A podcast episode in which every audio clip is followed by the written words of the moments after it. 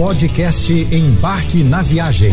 Fique agora com as melhores dicas, destinos e roteiros para sua diversão fora de casa com Naira Amorelli. Um hotel definitivamente não é somente um lugar para dormir. A hospedagem durante uma viagem é parte importante da experiência. Afinal, você precisa de um lugar acessível, seguro, confortável e limpo para poder descansar e aproveitar bem os dias de férias no destino escolhido. Pensando nisso, durante essa semana, eu vou te dar algumas dicas super úteis para você fugir das roubadas na hora de escolher seu hotel pela internet. Afinal, é para isso que eu tô aqui, né?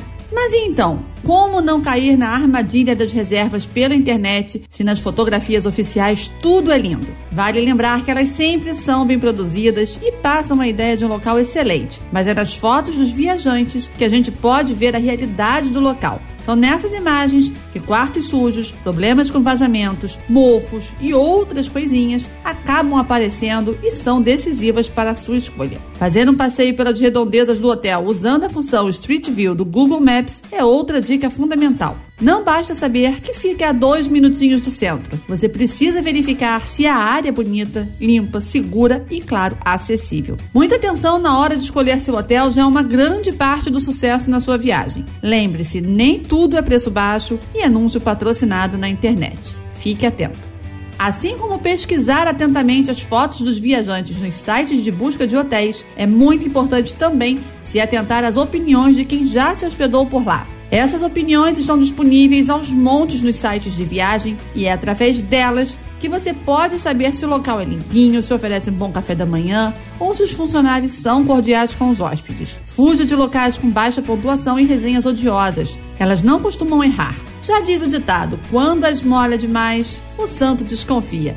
Se você encontrar um hotel com preços que parecem ser bons demais para ser verdade, pode estar diante de uma grande cilada. Às vezes, os lugares podem fazer mega promoções antes de fechar as portas ou oferecem preços irrecusáveis em períodos de obra ou que sejam pouco atraentes para viajar como períodos com problemas climáticos, feriados onde tudo vai estar fechado e etc. Desconfie sempre e busque maiores informações. Outra dica é ficar de olho no site do hotel que você está pesquisando. Se ele for meio anos 80, é bom ligar o sinal de alerta. Não é uma regra, mas é um forte indício de que o local não é modernizado e um site antiquado também pode trazer fotos desatualizadas e o local estar mais detonado do que parece.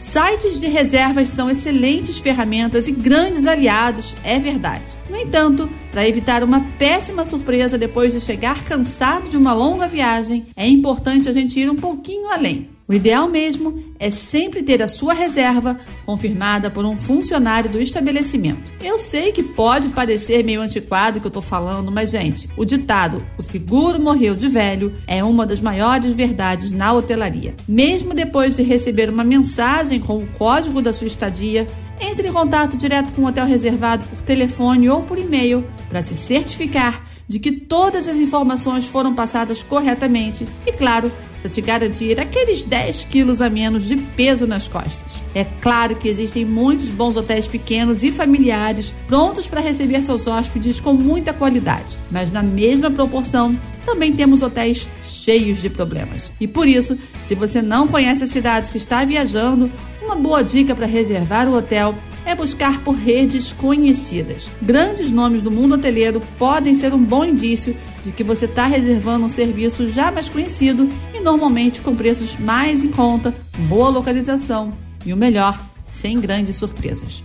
Logo que você faz a sua reserva, uma série de serviços do hotel é apresentada e você deve ler atentamente cada item. O Wi-Fi é gratuito? Ótimo, mas ele está disponível somente nas áreas comuns ou também nos quartos? Sim, isso é muito mais comum do que você imagina. E o café da manhã? É oferecido de forma gratuita na sua diária? Muitas vezes, nas tarifas promocionais dos sites, o café da manhã nem sempre está incluído na taxa de reserva. Vale conferir se vai ser necessário pagar a parte e qual é o custo adicional. Muitas vezes nem compensa, tá? Vale mais a pena sair e tomar o café fora, em algum lugar pela rua mesmo. Muita gente também se confunde quando vê que no hotel existe lavanderia, estacionamento, entre outros serviços. Na grande maioria deles, essas comodidades possuem custo e não costumam ser baratos. O mesmo acontece com telefonia. Geralmente, esse serviço também é cobrado à parte. E os amenities são pegadinhas em alguns hotéis. Geralmente, eles são oferecidos de forma bem básica, com sabonete, shampoo e condicionador. Mas se você pedir um kit de higiene dental, por exemplo,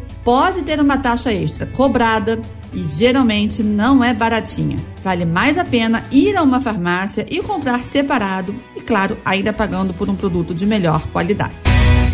Você ouviu o podcast Embarque na Viagem.